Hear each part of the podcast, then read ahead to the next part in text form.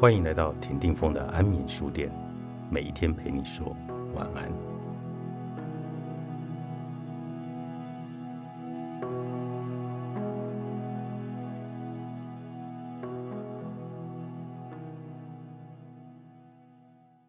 人在职场中争与不争，似乎是职场生存中常需面临的抉择与考验。无论主动还是被迫，争了。不见得能拿得到，不争也不见得能长安无事。作为一个孤独的职场修炼者，如果问我答案，我想告诉读者的是：争与不争，必须逃脱二元对立制约的思维，让争与不争之间成为相互依存的关系，既要争又要不争。这话看似矛盾，但不难体悟。不争指的是不与人产生白热化的明争。虽然常言职场上的良性竞争可以刺激企业成长，但我看过更多的是内斗、内耗与沦落。然而，不争之余，唯一要做的是在职场中迅速找到定位，觉察哪件事还没有人做，而你能发挥到最好。确认后，不用吝啬折腾自己。就加大力度去做，直到专业被认可。位置做久做熟，伴随而来的就是存在感与谈资。当上头有需要时，自然会想到你，而你也早已准备好，一切水到渠成。该是属于你的，从来都不需要争。那么，说到争，又要争什么呢？再深一点谈，当这个机会不是你争来的。而是被请托而接受的，代表你多获得了某种权利。而后，即便你无所为，也会因为你比别人多了这个机会而无端招忌眼红。那么，为确保这份机会往后不会产生质变，要主动要求对工作自主定义。简单来说，面对这个他人赋予你的机会，你要争一个绝对信任他人无从智慧的主导权。既然是你拜托我做的，就得照我的游戏规则走。做得好是应该的，做不好就走人。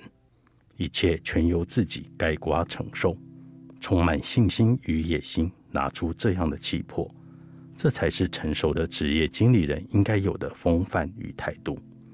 相信我，这不是恃宠而骄。漫长的职场中，要持续培养独立思考的特质。并脱离制约的队伍，久而久之，你将从职场的桎梏中所释放，获得最多独立思想与行事自由。而在抉择来临前，时机尚未成熟时，就坐怀孤独，持续静观的思考，顺势而为，单纯踏实而不躁进，把手中工作做好，然后静待时间改变局势，慢慢降噪。并排除杂讯，直到你被看见。那年，我在争与不争之间，终究走出了自己的一条路。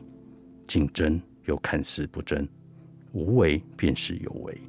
放心，属于你的，最终你将终于所得。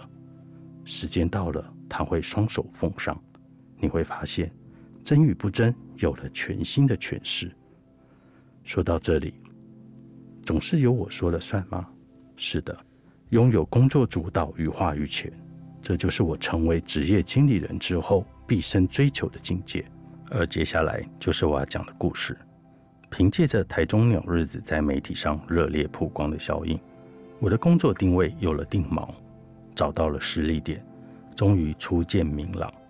也就是在我做出成绩后，谣言耳语渐渐消失，别人看我的眼神也不太一样了。但我并未立刻迎上前拥抱所有人的善意，依旧刻意与大家保持距离，独来独往。我没有太多时间去逐一回应所有人的温情善意与询问。我礼貌回应，但不求亲近。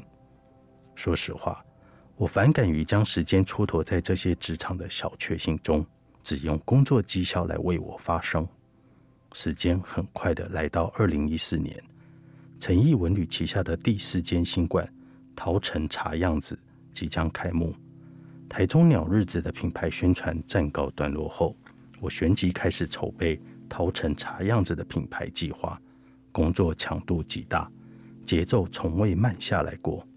所有大小事我都独自包办，准备资料、撰写新闻稿、安排媒体采访与接待，偶尔还有前文叙述的疯狂的应酬要对付。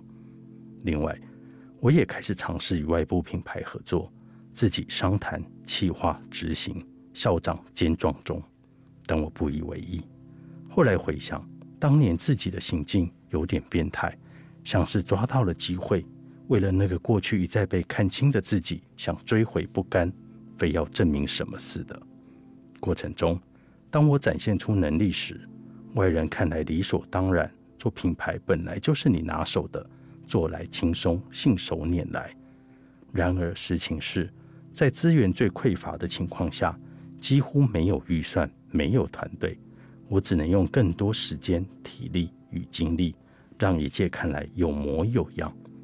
这感觉很像是你的暗恋对象说：“好想去看某个热门演唱会，但票真的很难买。”为了要讨对方的欢心，你说：“没问题，我有门路，帮你弄几张来。”但事实上，你只能跑到便利商店。连夜的等在售票机前，为对方一再刷新购票页面，把票买到手。看到结果之后，就没有人会在意或在追问过程了，只会觉得你真有本事。孤独力，作者张立忠，方舟文化出版。